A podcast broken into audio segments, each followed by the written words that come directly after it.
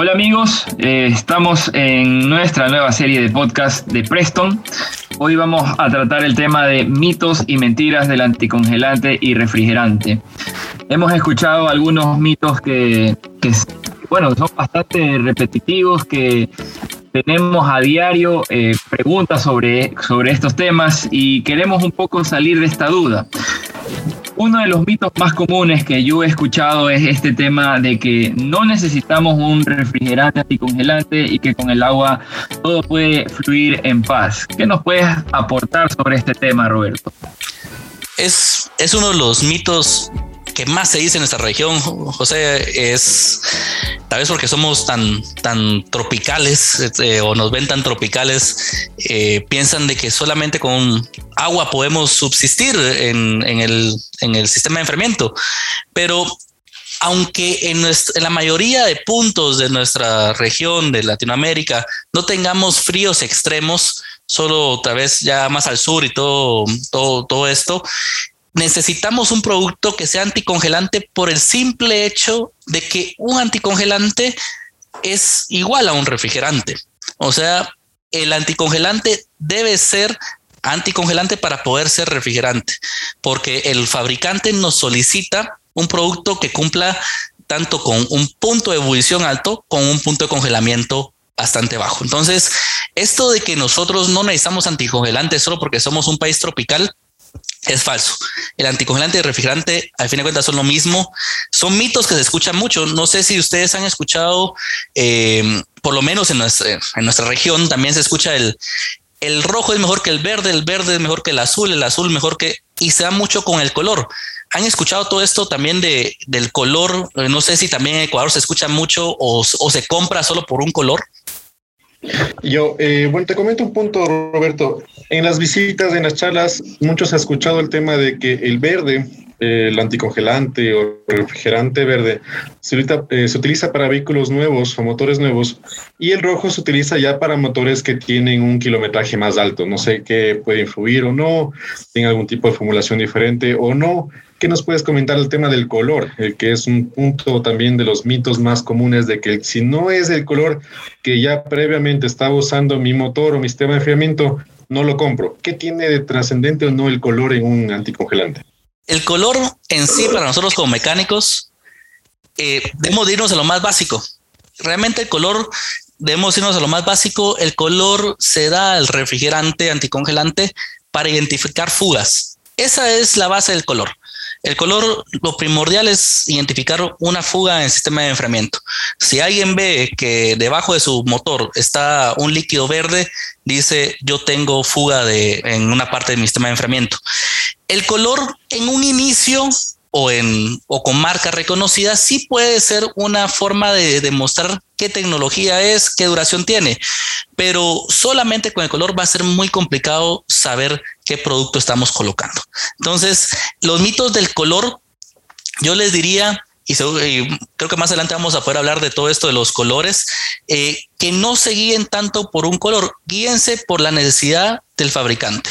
Si el fabricante indica que tienes un refrigerante de larga duración, de corta duración, si el refrigerante debe ser orgánico, inorgánico, lo importante, el color se puede colocar en cualquiera de todos estos, pero lo importante va a ser qué nos solicita el fabricante. Roberto, existe otro mito aquí en el mercado. Eh, se dice que el agua en el motor no se evapora. ¿Es verdad eso? ¿O qué es? Justo este mito se va mucho porque el termostato abre antes de los 100 grados Celsius o centígrados y al abrir antes de esto el punto de ebullición no es alcanzado.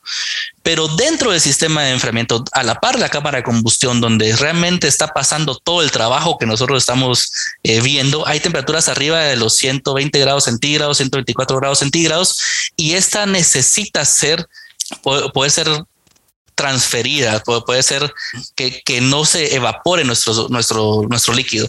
Por lo tanto, el, este mito de que no se evapora el agua va muy guiado por el termostato, por la tapa de radiador, porque la tapa puede aumentar el punto de ebullición, pero si ustedes colocan agua, cualquier persona que coloque agua en su sistema de enfriamiento que no contenga los componentes básicos del refrigerante, va a tener evaporación y esto va a hacer, va a llevarlo a un sobrecalentamiento del motor. Entonces, el agua sí se evapora dentro del sistema de enfriamiento. El agua no es por sí sola capaz de poder transferir todo el calor que, que hay dentro y vamos a tener fallas por colocar un producto que no es el adecuado. Perfecto, Roberto. Muy, muy clara la explicación. Adicional tenemos otro mito y este mito creo que es recalcitrante en, en, cada, en, cada charla que damos o en cada capacitación que tenemos. Y, y este tema sobre que muchos clientes piden, yo quiero un anticongelante, pero no quiero un refrigerante, o yo quiero un refrigerante y no deseo un anticongelante porque la temperatura en la cual yo vivo es muy calurosa. Entonces, queremos un poco ahondar en este tema de cuál sería la diferencia o cómo nos puedes explicar la similitud o diferencia que existe entre el refrigerante y el anticongelante.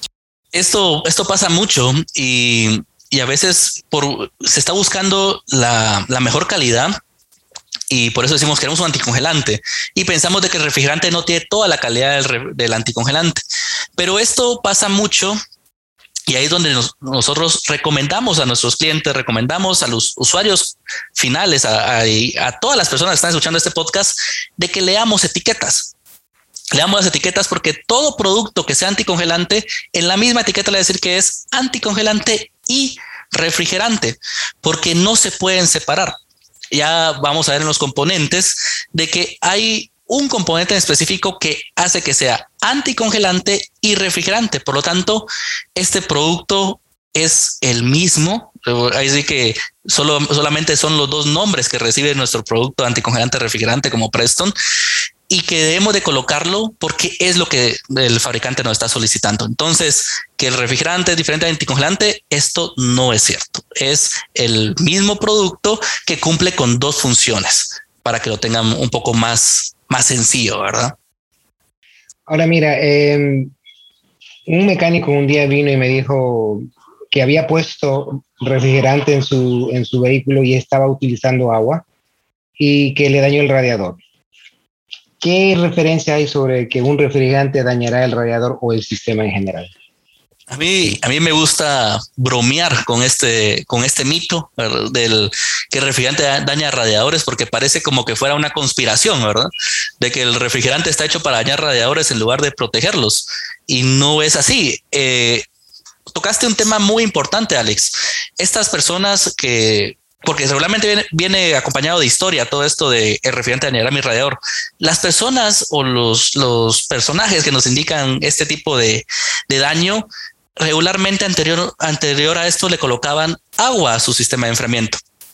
Pero lo gracioso es de que nunca culpan al agua, culpan cuando están colocando un refrigerante.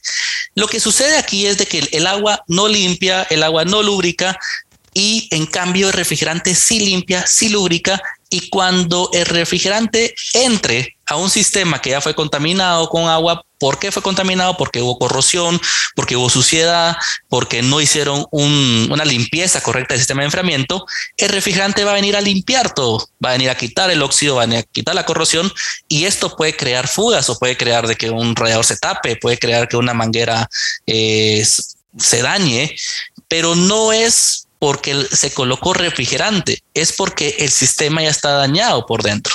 Y al momento que usted coloque refrigerante, anticongelante dentro del sistema y no haga un cambio de, líquido refrigerante adecuado, o sea, si era agua, si era eh, un producto eh, X adentro del sistema, no haga una limpieza correcta, puede tener este inconveniente. ¿Qué se recomienda en este caso?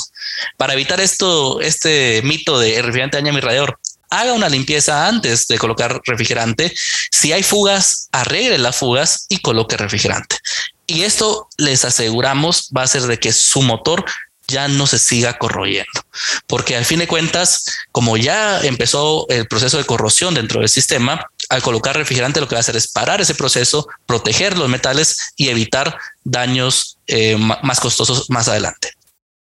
Excelente, Roberto, muchas gracias. Yo también tengo otra consulta y también es una experiencia propia que, que un cliente me comentaba. Él tenía la idea de siempre colocar agua en su sistema de enfriamiento. Me decía que a la final el agua es el fluido que mejor transferencia de calor hace y en eso pues estamos de acuerdo. Sin embargo, él mencionaba que a la final, y como lo topamos en unos podcasts anteriormente, eh, la tapa de radiador es el elemento mecánico que induce justamente a tener un punto de ebullición más alto en el sistema de enfriamiento. Si la tapa se encarga de elevar el punto de ebullición, ¿de qué me sirve colocar un producto como un anticongelante que tiene etilenglicol y ya me adelanto un poquito al tema de, de los componentes que tienen los anticongelantes? Y en lugar de utilizar un anticongelante, utilizo simplemente agua o utilizo otro producto en el, en el mercado que no tenga etilenglicol. ¿Qué me hace eh, a mí necesario utilizar un producto que tenga este componente químico? La necesidad de colocar un producto que contenga todos los componentes que dictan el, dicta el fabricante es porque no tenemos que buscar solo el, bueno, con la tapa puedo soportar hasta 120 grados centígrados, porque eso es lo que puede soportar un, el agua con una tapa de, 15 libras, ¿verdad? En perfecto funcionamiento. Pero adentro del, sistema decimos hay temperaturas arriba de los 120 grados. La combinación con glicol, como lo estamos hablando en este, en este caso, aumenta el punto de ebullición hasta un 129 grados centígrados, que uno puede decir son solo 9 grados centígrados más los reto a que vayan a la calle cuando está a 30 grados centígrados y cuando está a 39 grados centígrados, a ver si nos sentimos la diferencia de las temperaturas. El refrigerante lo que va a hacer, el refrigerante anticongelante, va a proteger las altas temperaturas, va a proteger y va a evitar el sobrecalentamiento y la ebullición del producto mismo para que no se convierta en vapor y así evitar que hayan temperaturas mucho más altas dentro del sistema.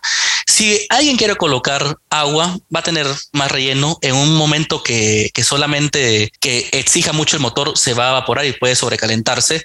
Y lo que más puede suceder y también con productos de que no cumplen con todos los requerimientos es de que el mantenimiento va a ser mucho mayor. Esto también lo pueden ver en los productos que, se pueden colocar que no cumplen con todo que tienen menos duración que el refrigerante y que esto indica un mayor mantenimiento. Hay una frase en mantenimiento, hay un pensamiento en mantenimiento más que todo que nos es muy sencillo y es muy cierto. Mientras menos toques el motor, mientras menos abras el motor, mientras menos metas tus manos dentro de este sistema, es menos probable que se dañe. Entonces, si usted está colocándole agua cada 15 días, colocándole el aditivo cada, cada mes, lo que está haciendo es abriendo la puerta para que puedan haber más daños en su sistema. Esto se evita muy sencillo colocando un producto que cumple con todos los componentes, con todos los requerimientos del fabricante y que va a durar mucho más tiempo. Perfecto, perfecto, Roberto. Entendido. ¿Y qué nos puedes comentar también de este tema de, eh, de la viscosidad? Porque yo también lo he escuchado mucho. Ah, no, es este es el aceitoso, es así como se llaman acá. Este es el aceitoso, este no es el aceitoso, entonces en mi carro va el aceitoso o en mi carro no va el aceitoso.